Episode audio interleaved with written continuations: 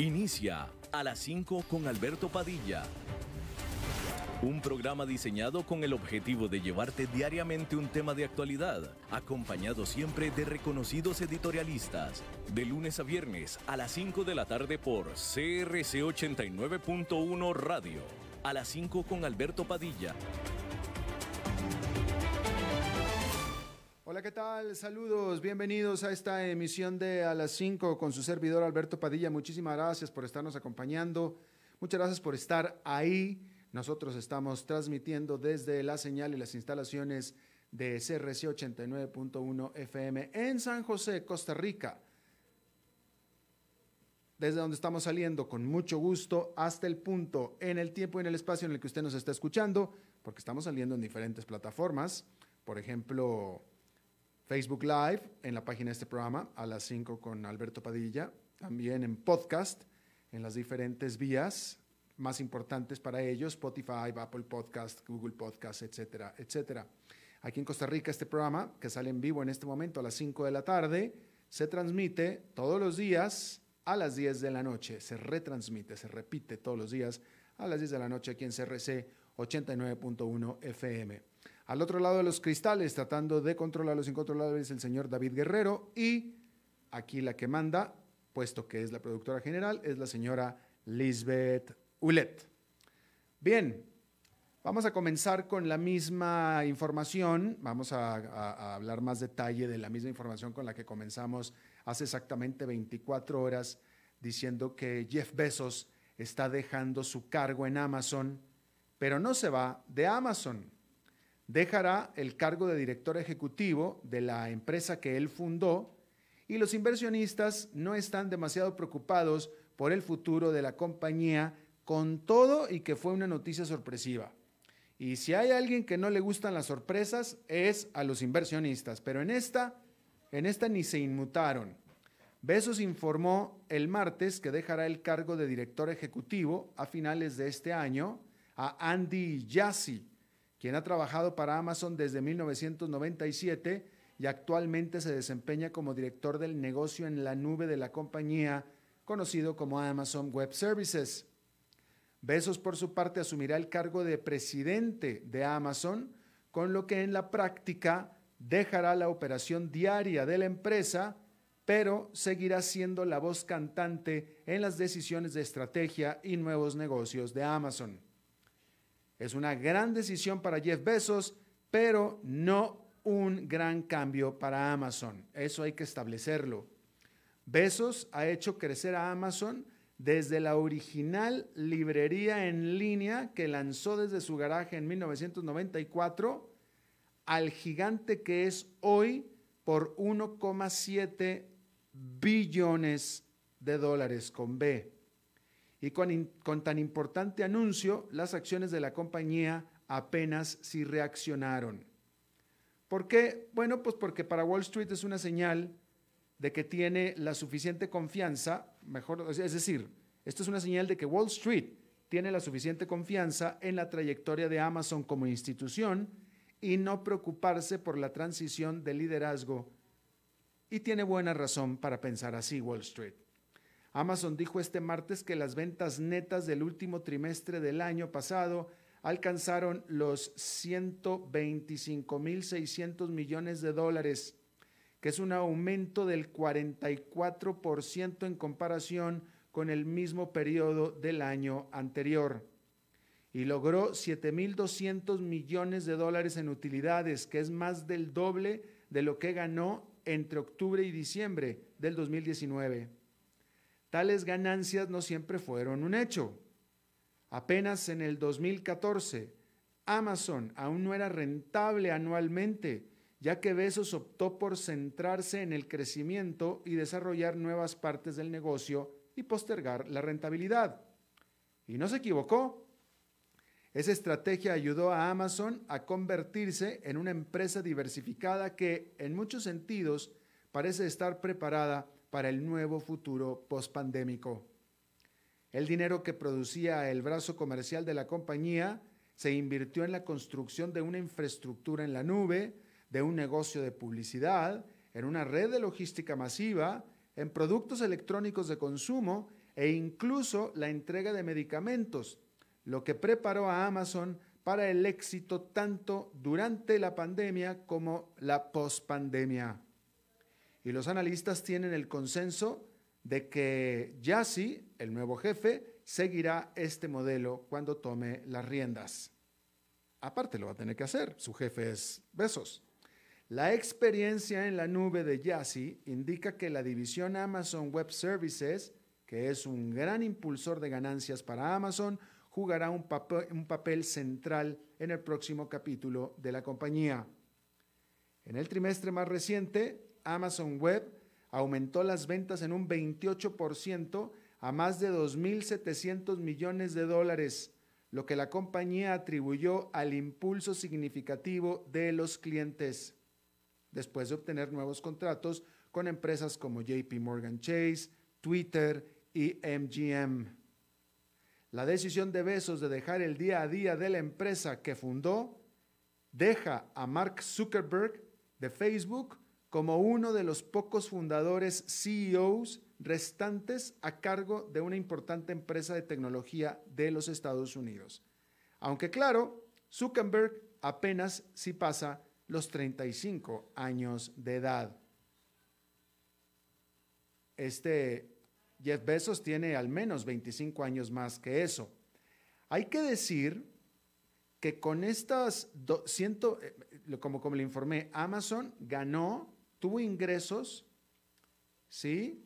O ventas netas. Tuvo ventas netas en el último trimestre del año pasado por 125.600 millones de dólares. Eso es el equivalente al doble de la economía total de Costa Rica en un año. Lo que Amazon ingresó en un trimestre es el doble de lo que todo Costa Rica produce en un año. Un poco más del doble de lo de Panamá. Y un poco más, todavía es más esta cantidad que toda la economía de Ecuador, y eso que Ecuador es un país petrolero. Así de grande es Amazon. Bien,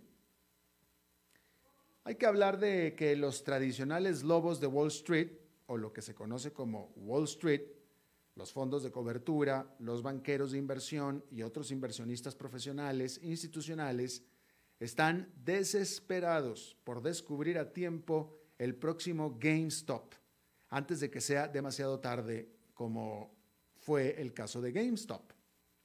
Es por eso que la firma ThinkNum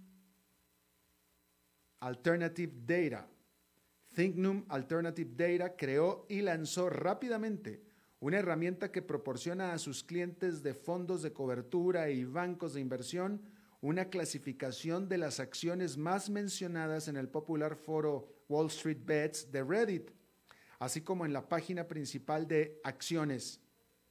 La herramienta ofrece a los inversionistas sofisticados una forma de evitar que exploten sus posiciones en corto y en cambio, al mismo tiempo, la opción de apostar junto con los inversionistas minoristas o mejor conocidos como los day traders.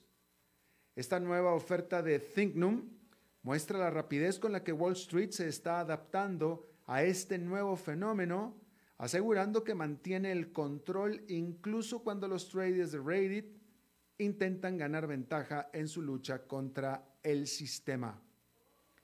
Algunos fondos de cobertura que apostaron contra GameStop, AMC Entertainment y otras acciones populares en las redes sociales han sido aplastados por el rally impulsado por la aplicación Reddit.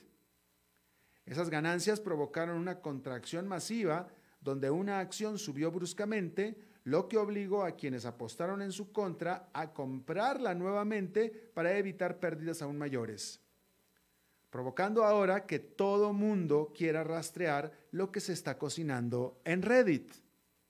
Y ThinkNum no está solo. Nomura y Wolf Research lanzaron recientemente la canasta Wolf Retail Red Alert. Esta herramienta analiza a Fidelity, a Reddit y otras fuentes de flujos de la actividad de la masa de los inversionistas minoristas para monitorear las menciones y la actividad de compra-venta accionaria. Las acciones de GameStop cayeron un 60% el martes, mientras que las acciones de AMC Entertainment perdieron un 41%. Pero el tumulto puede que no haya terminado aún. Este martes tocó el turno del inversionista Mark Cuban de influir en la saga, instando a los miembros de la comunidad de Wall Street Bets a mantener la vista en el premio mayor, y eso fue lo que él dijo, mantengan la vista en el premio mayor. En una sesión de preguntas y respuestas, precisamente en Reddit, Cuban escribió, odiarás lo que te voy a decir, pero cuanto más baja GameStop, más poderosa puede ser Wall Street Bets para comprar las acciones nuevamente. Y eso dijo Mark Cuban. Bueno, decir que allá en Nueva York esta fue una jornada, pues primordialmente ganadora, porque el índice industrial Dow Jones quedó con una ganancia de 0,12%, el Standard Poor's 500 quedó con una ganancia de 0,10%, y el Nasdaq Composite quedó marginalmente en el terreno negativo por 0,02%. Decir que la crisis climática y ahora también la pandemia del coronavirus están rápidamente dividiendo a los titanes de la industria petrolera en dos bandos. Y hay grandes consecuencias según el bando que elijan. Por un lado, un grupo está formado por gigantes petroleros europeos como BP, Shell y la francesa Total, que están tratando de alejarse de la producción de petróleo y gas y transformar sus empresas en verdes. Por otro lado, están las estadounidenses ExxonMobil y Chevron, donde los ejecutivos apuestan a que la demanda de petróleo se disparará nuevamente después de la pandemia y a pesar de la presión global por descarbonizar la economía y no están haciendo mucho para realizar cambios. Pero ambos campos sufrieron pérdidas de miles de millones de dólares durante el año pasado y se enfrentan a un actual 2021 incierto según los últimos estados de resultados. Pero si bien BP y Shell pueden al menos señalar y presumir sus iniciativas ecológicas, los productores estadounidenses están bajo una presión creciente especialmente dado el cambio de dirección de política climática que se anunció desde el primer día de la administración de Joe Biden. El consenso de los expertos es que estas empresas no tendrán opción que cambiar y más vale que comiencen pronto o sus negocios simplemente se quedarán atrás. Mientras tanto, Wall Street sigue siendo escéptico de toda la industria, tanto de un bando como del otro. Los inversionistas no están convencidos de que BP y Shell puedan tener éxito en el sector de las energías renovables, que está cada vez más concurrido, mientras que Exxon enfrenta una enorme presión de inversionistas activistas para trazar un nuevo rumbo. Así las cosas, las acciones de petróleo podrían tener un año difícil por delante, pase lo que pase, otro año difícil por delante más. A la que no le está yendo nada mal es a Qualcomm, una de las principales fabricantes de chips de Estados Unidos, que este miércoles presentó sus estados de resultados al cuarto trimestre.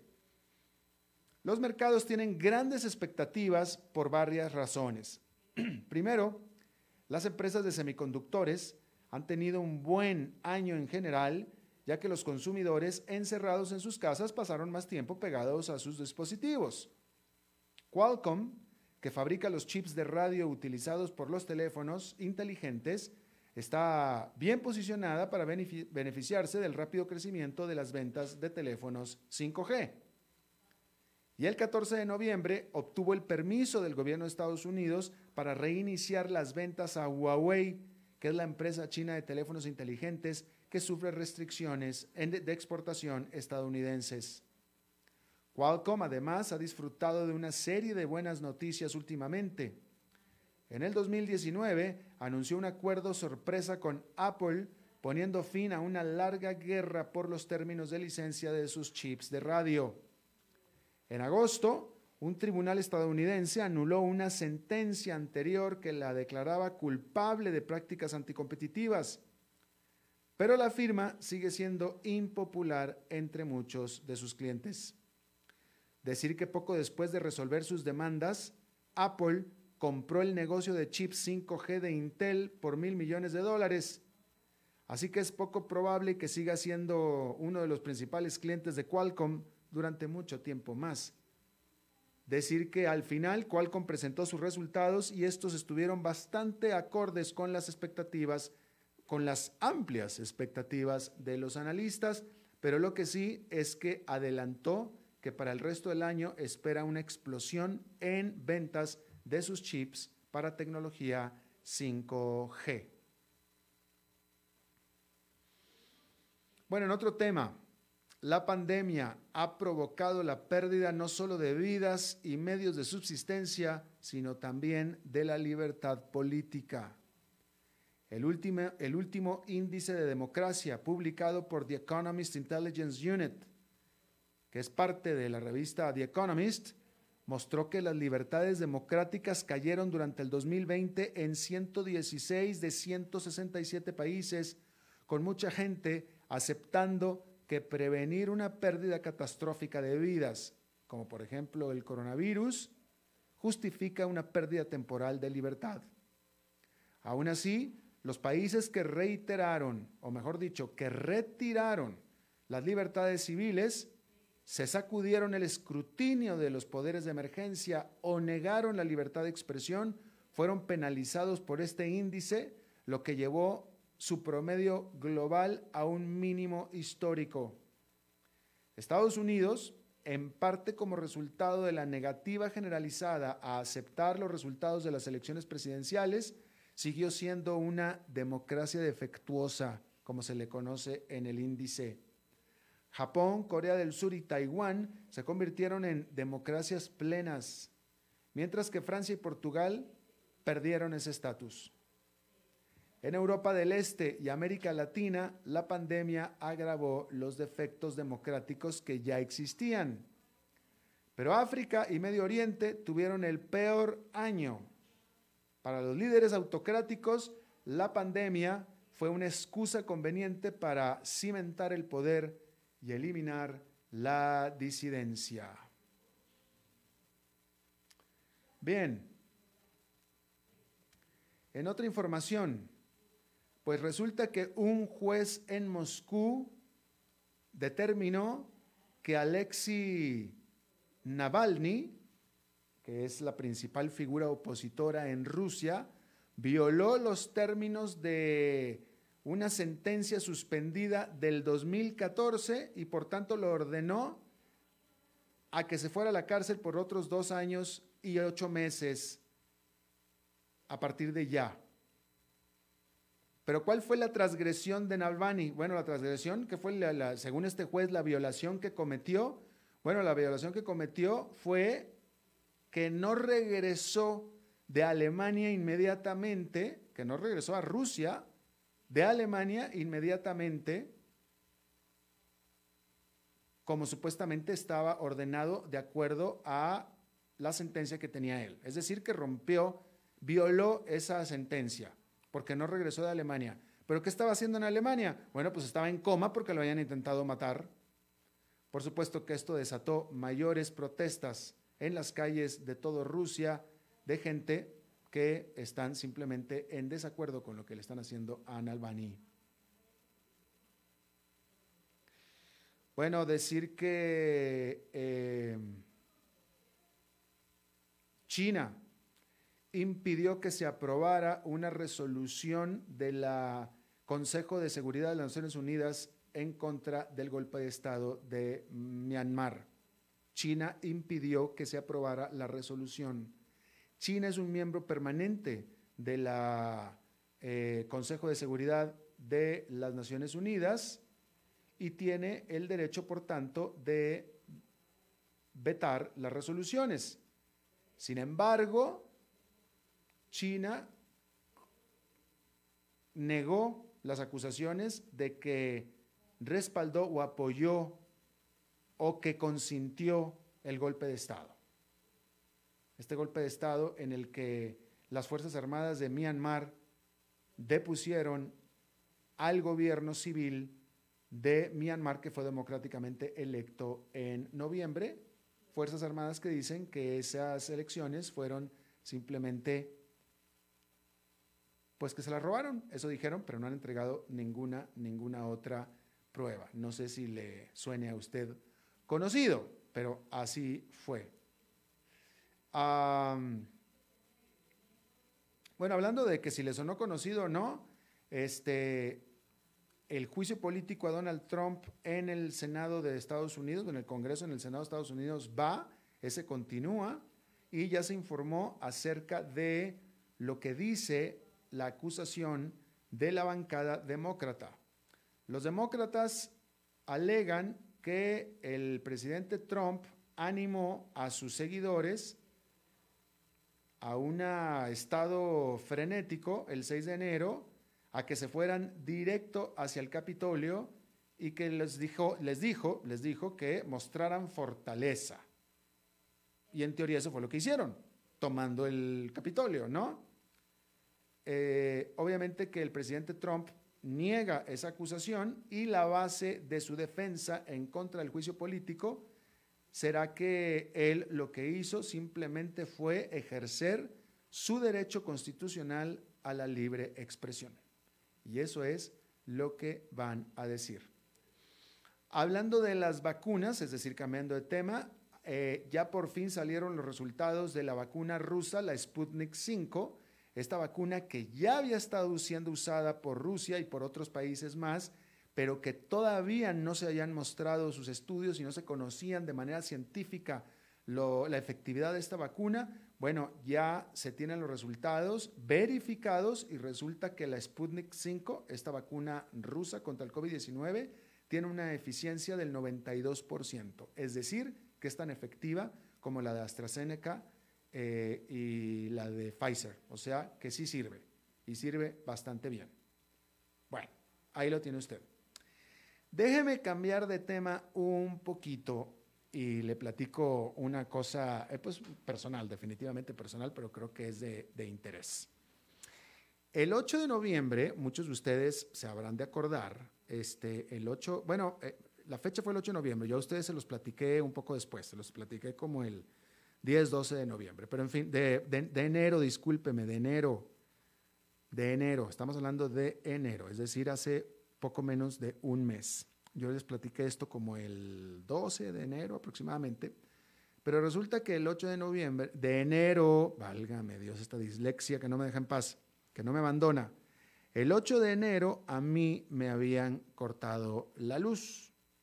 Algunos de ustedes se acordarán de esta historia. La Compañía Nacional de Fuerza y Luz me cortó la luz. Yo no supe por qué en ese momento, pero después me di cuenta que era por falta de pago y resulta que yo tenía dos meses de retraso en el pago del recibo de la luz y consecuentemente me la cortaron. Mi culpa, totalmente mi culpa. En ese mismo momento que me di cuenta, obviamente a la fuerza, sin luz, que no había, que cuál era el problema, yo pagué todo el adeudo, 100% el adeudo, y al día siguiente me conectaron la luz de vuelta. Yo se los comenté a ustedes en ese momento porque eh, yo me quejé, denuncié aquí públicamente que a mí me parece que es una falta de atención al cliente que la compañía de luz, en este caso la Compañía Nacional de Fuerza y Luz de Costa Rica, pero de cualquier compañía de luz del mundo, que te corten la luz sin avisarte, que te corten la luz sin decirte te vamos a cortar la luz. No solamente eso, ni siquiera una comunicación de, oye, estás retrasado en tu pago. En teoría, la única comunicación que la compañía de fuerza y luz lanza al usuario es su próximo recibo se vence tal fecha. Esa es la única y la última. Ya después de eso, si usted no pagó, lo que viene es el corte de luz, que fue lo que me hicieron a mí. Entonces, yo estaba comentando aquí, y aquí le comenté a usted, que este, un banco no le puede usted hacer eso. Un banco no le puede embargar eh, el préstamo, su casa o algo sin avisarle, no le puede embargar porque usted, porque usted lleva dos meses de retraso. No. O sea, hay una serie, específicamente en Costa Rica, hay una serie de protecciones al consumidor que impide que el banco le venga a embargar el auto porque usted dejó de pagar dos mensualidades de él o los muebles de la casa. Usted está protegido de eso, pero no está protegido por parte de la en contra de la compañía de luz. Ahí sí que no está protegido. ¿No? Y yo alegaba que la compañía de luz le cuesta exactamente lo mismo lanzarle una advertencia, oiga señor, si usted no paga en cinco horas le cortamos la luz, que cortar la luz. Es, el mismo esfuerzo. Bueno, todo eso lo comenté yo aquí. ¿Sí? Esto fue el 8 de enero.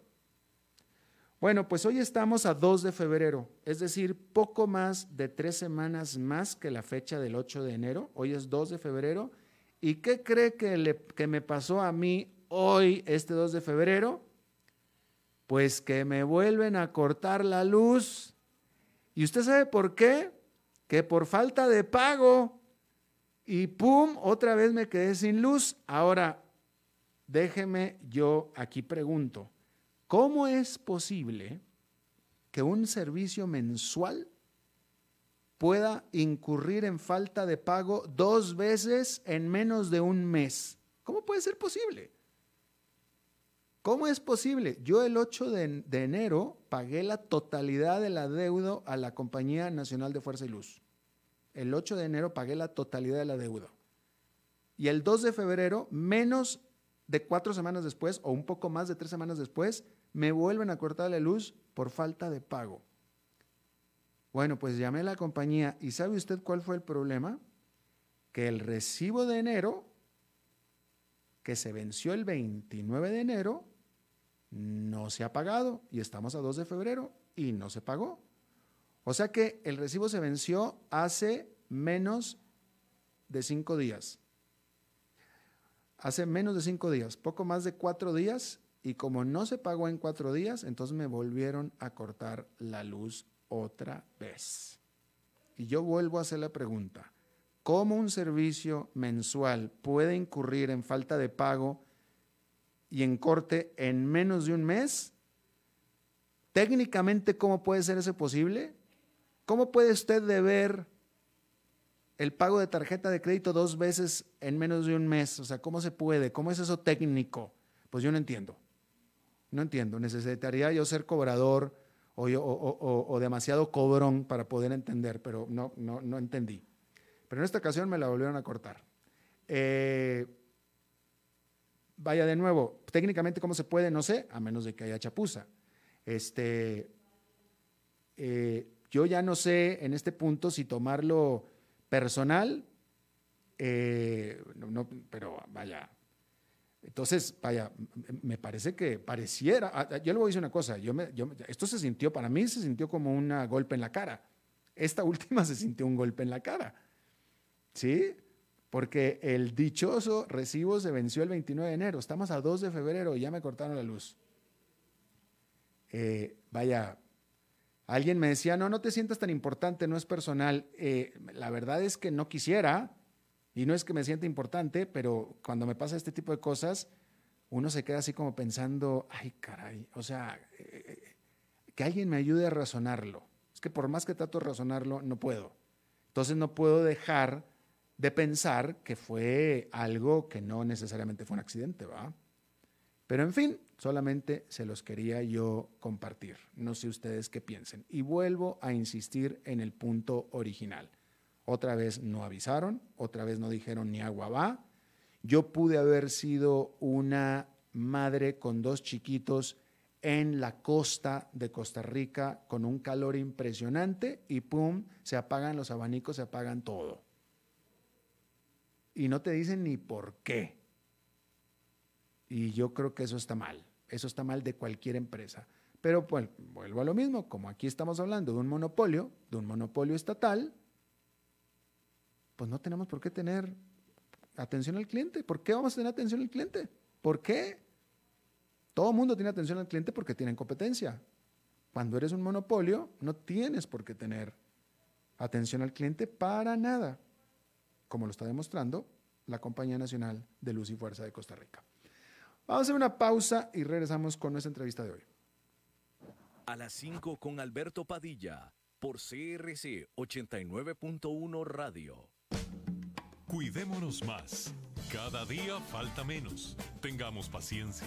Sabemos que al final juntos lo vamos a vencer. Recordemos que en esta época de COVID-19 hemos logrado hacer cosas que alguna vez creíamos imposibles. Resistamos un poco, que cada día estamos más cerca de reencontrarnos. COVID-19, un problema de todos que resolvemos cada uno. Un mensaje de la Cámara Nacional de Radiodifusión, Canara. Haga crecer su negocio. Facebook, Mercadeo y más. Imágenes en alta definición, estrategia de crecimiento y muchos beneficios. Información al 7189-5277. Paquetes especiales desde 40 mil colones mensuales. Sí, todo eso desde 40 mil colones mensuales. Contáctenos al 7189-5277. Desde Maipú, Mendoza, la tierra del olivo nos llega aceite de oliva Laur. Su delicada y elegante textura, así como su afrutado aroma vegetal, lo convierten en un aceite especial para paladares exigentes. Disponible en tres variedades: Laur Cruz de Piedra, Laur Aceite de Oliva Extra Virgen y Laur Gran Mendoza Aceite de Oliva Extra Virgen. Lo mejor de tres zonas en una sola botella. Galardonado con el Gran Prestige Gold en el Terra Olivo 2018. Aceites de oliva Laur no pueden faltar en tu mesa. De venta en todas las tiendas, don Fernando.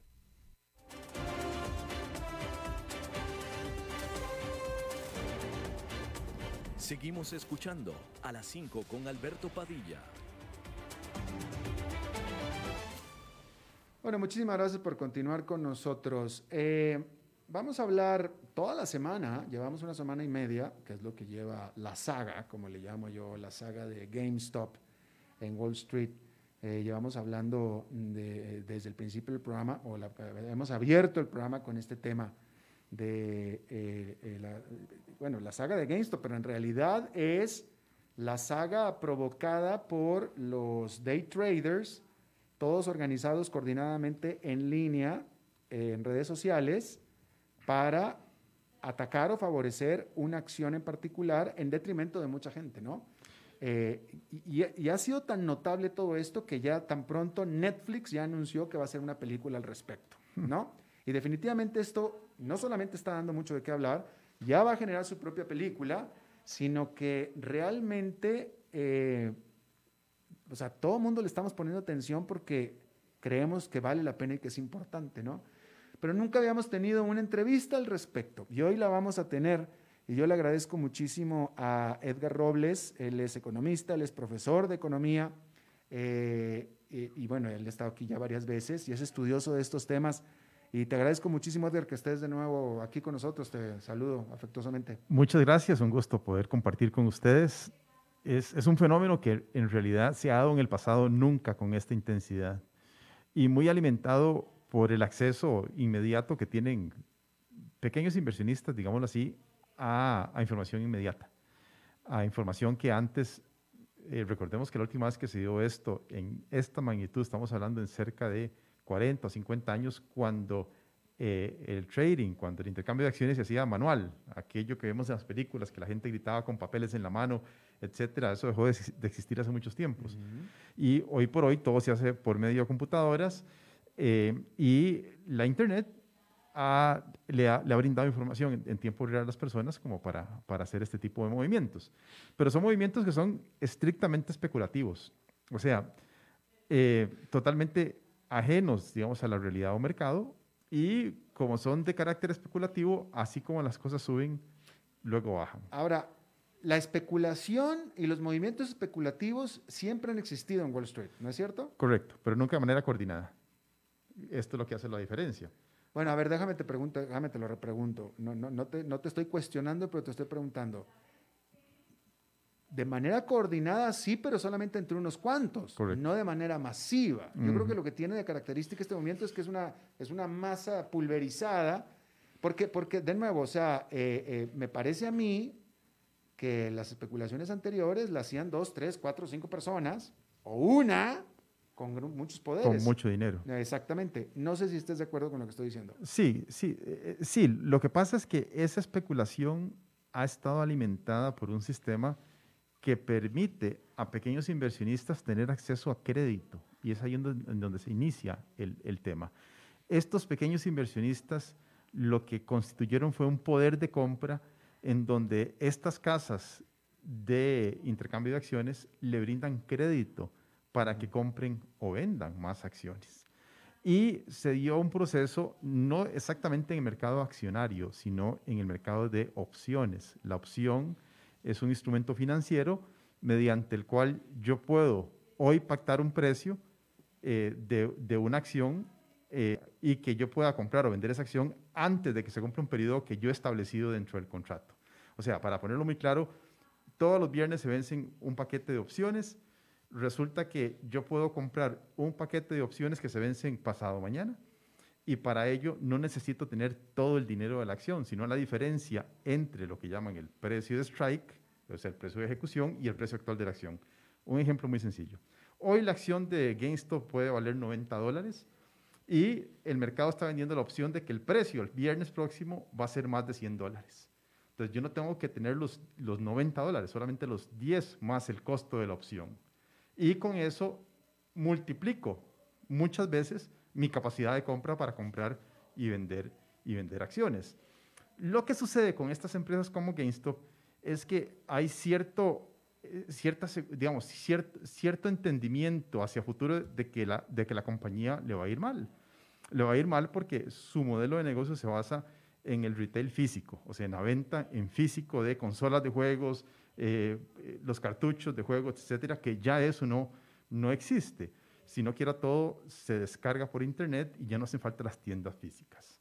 Entonces, eh, las utilidades esperadas de GameStop en un año son negativas. De hecho, antes de que esto iniciara, el precio de la acción de GameStop era 8 dólares y la pérdida esperada para este año era 4 dólares, un poco más. O sea, esa acción iba a valer cero en el lapso de dos años. Entonces, en los mercados financieros uno se puede ir corto, o sea, uno puede vender la acción aunque no sea el emisor de la acción. Y eso fue lo que pasó. Mucha gente estaba esperando que la empresa iba a quebrar, vendía sus acciones en 8 dólares y se ganaba sus 8 dólares cuando la empresa entrara en Chapter 11 o la protección para, para los inversionistas.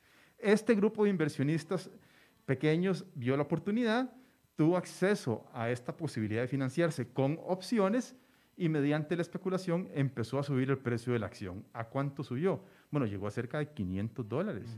Y entonces los que emitieron sus participaciones en corto, o sea, los que vendieron sus acciones en corto, tuvieron que cubrirse.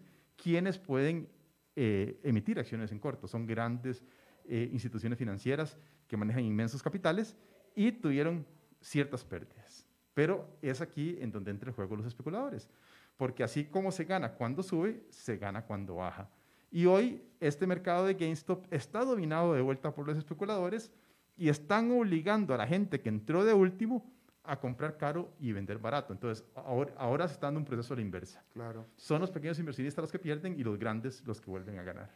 A ver, déjame, déjame voy un poquito desde atrás. Sí estos instrumentos tan sofisticados que suenan y que lo son, como las opciones y como las ventas en corto, las compras en corto, etcétera, etcétera, eh, porque es muy fácil de entender cuando se trata nada más una acción. Una acción es un pedacito de una empresa que tú compras y que sube de valor o baja de valor de acuerdo a la oferta y la demanda, la cual debe estar de acuerdo a las perspectivas de crecimiento o no de la empresa. ok, hasta ahí muy bien.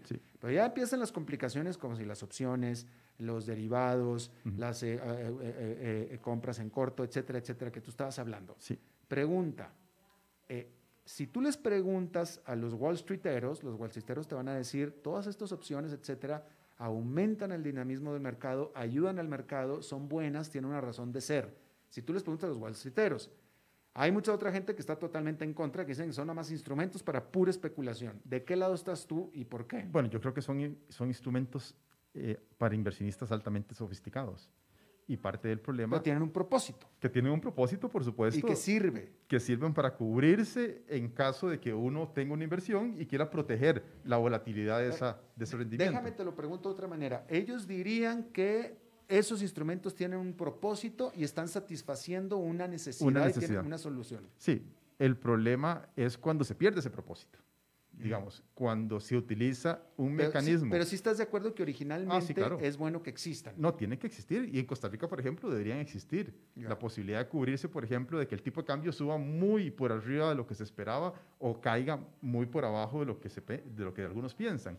porque eso le da la estabilidad a los precios y seguridad a las empresas para incorporar todo eso dentro del precio de sus productos. Eh, entonces, para mí me parece, a mí me parece que eso es bueno que exista, pero con ciertas limitaciones, que esté reservado para un grupo de inversionistas que sepan en qué se está metiendo. Porque en estos días a uno le ha llamado muchísima gente y le dice, me estoy perdiendo la oportunidad. Eso que los, los, los gringos eh, llaman eh, perder la oportunidad de entrar, ¿verdad? Y entonces han empezado a ingresar casi ciegamente a comprar GameStop de forma directa, no con opciones ni nada, de forma directa porque dice, esto va a seguir subiendo.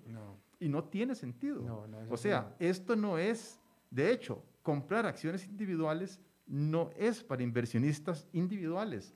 Las personas que compran acciones individuales deberían conocer qué riesgos están asumiendo al irse a una de las esquinas, porque realmente están yendo a una de las esquinas, o todo o nada los inversionistas que no son sofisticados deberían estar pensando en comprar índices accionarios que tienen muchos componentes en donde el riesgo está diversificado, en lugar de meterse en cosas como GameStop, como AMC o como La Plata en estos días, eh, etcétera, etcétera. ¿Por qué? Porque todas estas personas que ingresaron en la última semana a comprar GameStop han perdido hasta, hasta la camisa. Todo, todo lo, que metieron lo perdieron. Correcto. ¿Y, ¿Y por qué razón? Porque nuevamente en los mercados que tienen distorsiones como este, los que ganan son los grandes inversionistas que pueden tener la capacidad para manipular los precios mediante la compra y venta de estas opciones. Solo mirar lo que sucede con el precio de las acciones inmensas. Estamos hablando de blue chips como Apple, como Google, como Amazon. Los viernes, cuando vencen las opciones, el precio se comporta diferente que el resto de los días, porque hay cantidades de dineros que se manejan y dependiendo de cómo cierre la acción, así se va a ejecutar o no se va a ejecutar estos grupos de opciones que son en parte lo que está determinando el precio de la acción en el día a día.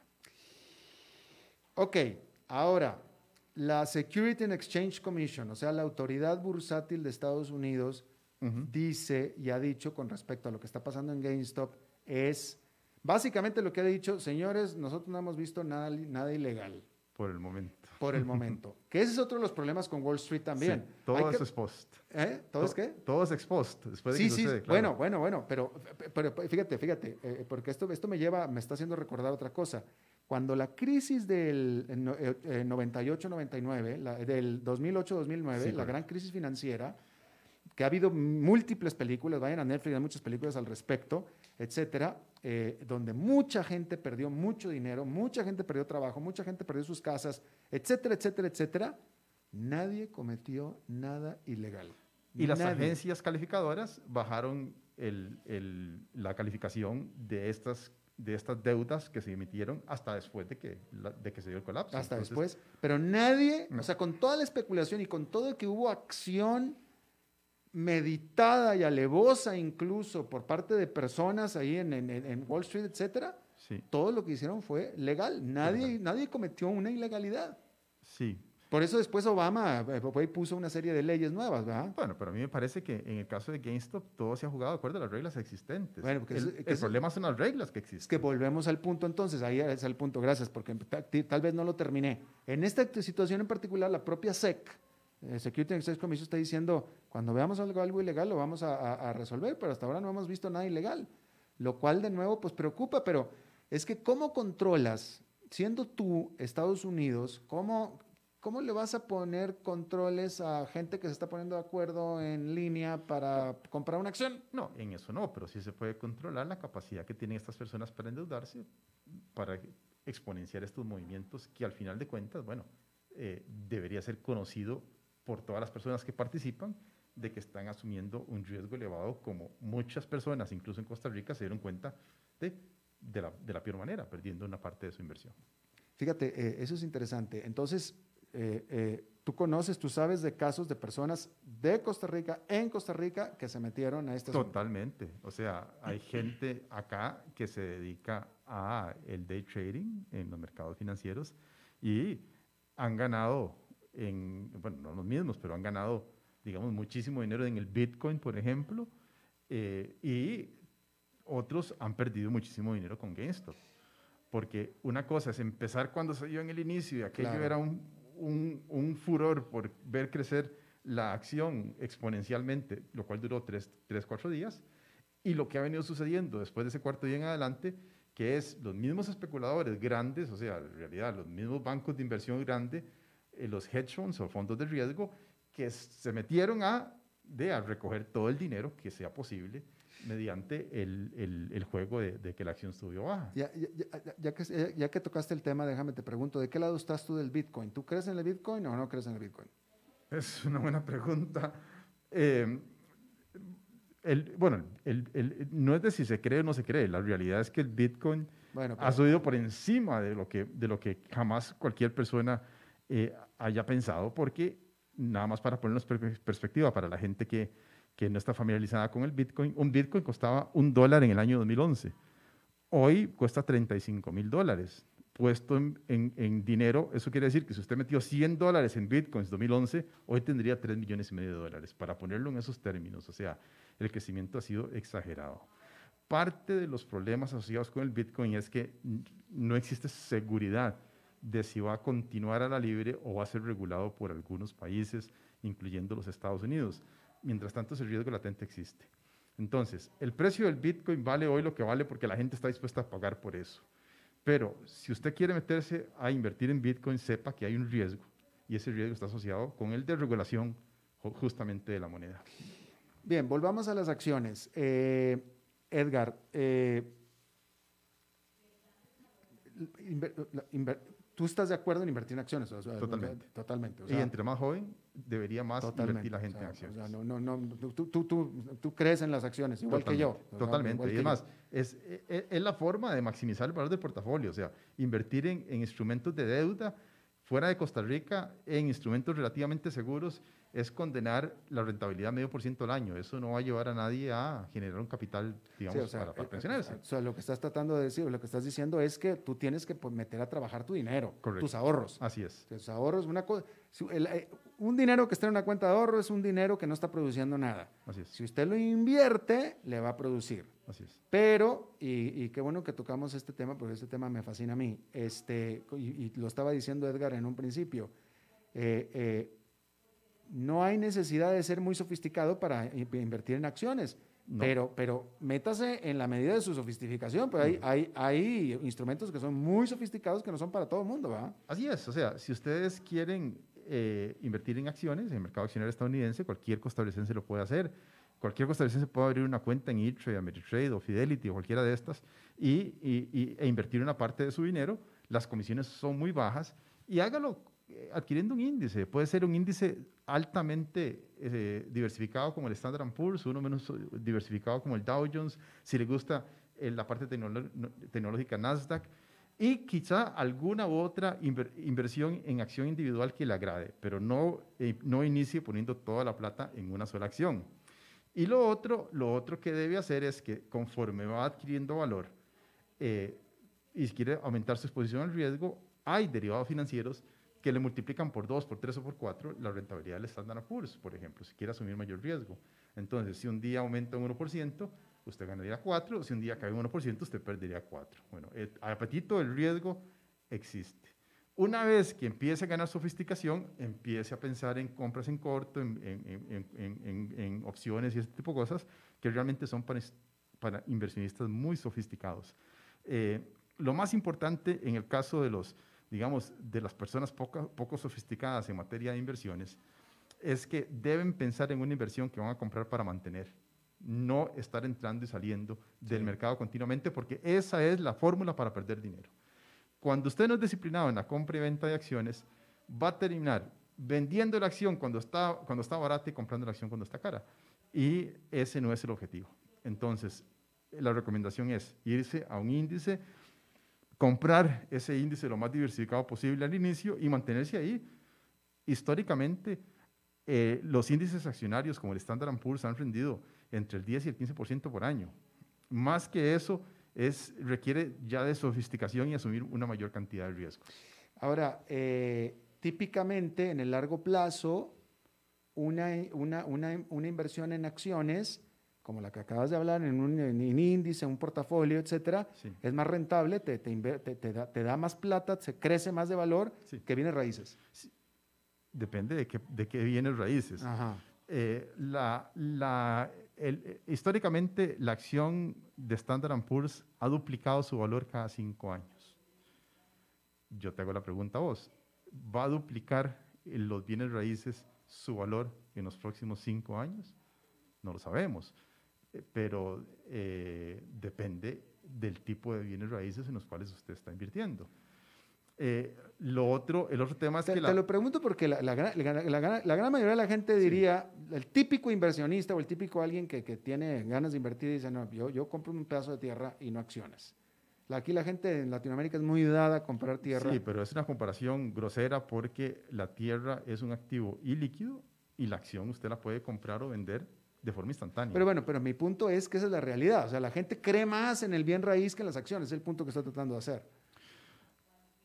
Eh, Hay mucho más inversionistas en tierra que en acciones. pos- ese es el- posiblemente, ese es- sí. ese punto. la- el, el tema, el tema ahí es para cuándo necesita usted la capacidad de volver a tener el dinero de regreso. Sí, de cuando necesitas el, el dinero otra Eh, vez. Entonces, no es una recomendación que yo podría hacer para todos los inversionistas. Depende cuál es su horizonte de tiempo, cuál es su necesidad de liquidez y cuál es su tolerancia al riesgo. O sea, es que no hay una receta mágica para todos. Eh, si fuera una persona relativamente joven, yo digo, váyase a acciones, manténgase en acciones y sepa más o menos que el valor de la acción se va a duplicar cada cinco años, al término de 10 años, va a obtener cuatro veces el dinero. que- Pero, que- a ver, déjame, te lo pongo en, estos, términos. Eh, si yo tengo un dinero para ahorrar o para dejar ahí en- invertido y, lo quiero, y no lo voy a necesitar en los próximos 10 o 15 años, Sí. ¿tú qué me aconsejarías más, acciones o tierra? Yo lo que te diría es que metas la mitad en acciones y la mitad en Ah, tierra ok, para diversificar. para diversificar el portafolio. Bueno, bien, bien, bien. Yo me iría a acciones. Yo, yo, yo soy muy creyente Por- del, del porque de porque refleja, refleja tu perfil de riesgo en realidad. Pues, es que de aquí a 15 años ganas. O sea, o sea, seguramente va a haber una crisis en medio y todo, pero después se va a recuperar. o sea, Totalmente, siempre se han recuperado. O sea, exactamente. la crisis que tuvimos el año pasado, por ejemplo, fue una excelente oportunidad para ingresar al mercado y obtener el doble de tu dinero en un año. la crisis pandémica. La de- crisis pandemia, en- el coronavirus en marzo del año Sí, pasado, duró un mes totalmente. en realidad. Totalmente. Si en ese mes metiste tu dinero, hoy tenés el doble de dinero, así de sencillo. Totalmente. Y en tierra no lo tuviste. Eso sí, asumiste mayor riesgo, porque es mucho más volátil la acción que el valor del terreno. De hecho, el valor del terreno posiblemente disminuyó con la crisis. Exacto, así es, totalmente. Edgar Robles, economista, profesor de economía de la UCR, muchísimas gracias por estar con nosotros de nuevo. Con todo gusto y para, para servirte cuando, cuando desees. Gracias. regresamos. Pronto platicaremos de nuevo. Bueno, eso es todo lo que tenemos por esta emisión de A las 5 con su servidor Alberto Padilla. Muchísimas gracias por habernos acompañado. Espero que termine su día en buena nota, en buen tono y nosotros nos reencontramos en 23 horas. Que la pase muy bien.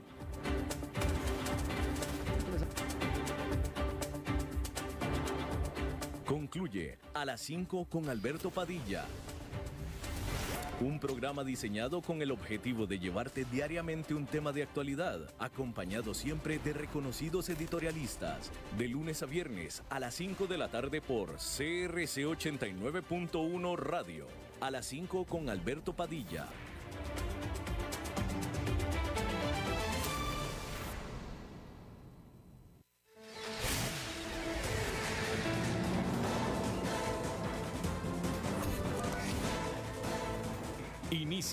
El resumen informativo en noticias CRC 89.1 Radio. Hola, ¿qué tal? Son las 17 horas con 56 minutos y estos son nuestros titulares. Las autoridades de tránsito establecieron los lineamientos sanitarios para el transporte de estudiantes. El ministro de Salud rechazó la posibilidad de adelantar la vacunación para los diputados. La exdiputada Marta Zamora confirma que será precandidata presidencial en el PAC. A partir de este lunes 8 de febrero se aplicarán cambios viales en la rotonda La Bandera. En el mundo, la cantidad de vacunas contra el COVID-19 administradas a nivel global superó al total de casos confirmados. En los deportes, Aprisa y Alajuelense se enfrentan esta noche en la final de la Liga con CACAF.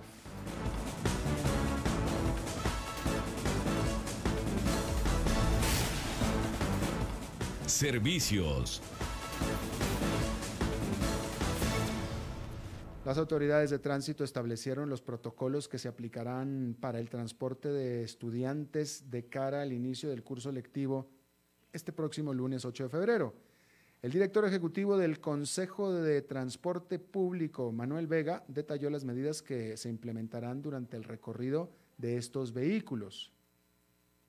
Todo alumno, todo menor de edad que va para la escuela o va para el colegio, desde antes de abordar la buseta tiene que hacer fila, tiene que hacer distancia de un metro ochenta, tiene que llevar puesta su mascarilla y tiene que eh, ponerse alcohol en gel en el momento que está ingresando a la buseta. Durante el viaje en el autobús y va de camino al colegio o a escuela o de regreso de, la escuela a la casa, tiene que ir siempre con la mascarilla puesta en la unidad, eh, con su cinturón de seguridad, no puede hablar, no puede ir comiendo, precisamente para evitar eh, alguna particularidad de un contagio que es lo que no queremos.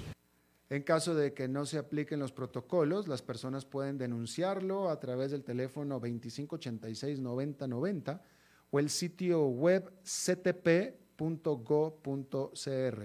Es importante brindar el número de placa de la unidad de transporte para hacer la denuncia. Salud. El ministro de Salud, Daniel Salas, rechazó la posibilidad de adelantar la aplicación de la vacuna contra el COVID-19 en los diputados. Algunos de los legisladores y el presidente de la República, Carlos Alvarado, solicitaron días atrás valorar esta medida. En declaraciones a Noticias Repretel, Salas aseguró que ya es hora de que los diputados realicen sus sesiones de forma virtual. Los diputados reanudaron sus labores el martes luego de que el miércoles anterior suspendieron las labores por un caso positivo de COVID-19. Política. La exdiputada y cofundadora del Partido Acción Ciudadana, el PAC, Marta Zamora, confirmó a Noticias RC que aspirará a la candidatura del partido de gobierno. El anuncio lo hizo al mediodía de este miércoles, luego de que el exdiputado social cristiano, Ricardo Toledo, lo revelara en el programa La Lupa de CRC 89.1 Radio. Zamora es oriunda de San Ramón de Alajuela, tiene 53 años, es periodista de profesión. Ella fue parte de la primera generación de congresistas que eligió el PAC en la campaña en que vio la luz esa agrupación encabezada por el candidato presidencial Otón Solís. Infraestructura. A partir de este lunes 8 de febrero se aplicarán cambios viales y retiro temporal de algunos semáforos en la rotonda de la bandera ubicada en San Pedro. Las modificaciones tendrán efecto aproximadamente eh, por un año durante los siete días de la semana, según dio a conocer el Ministerio de Obras Públicas y Transporte. Dentro de los principales cambios destacan la eliminación de los semáforos, el giro a la izquierda para el ingreso directo a la UCR y el giro para el mismo sector, pero hacia la rotonda.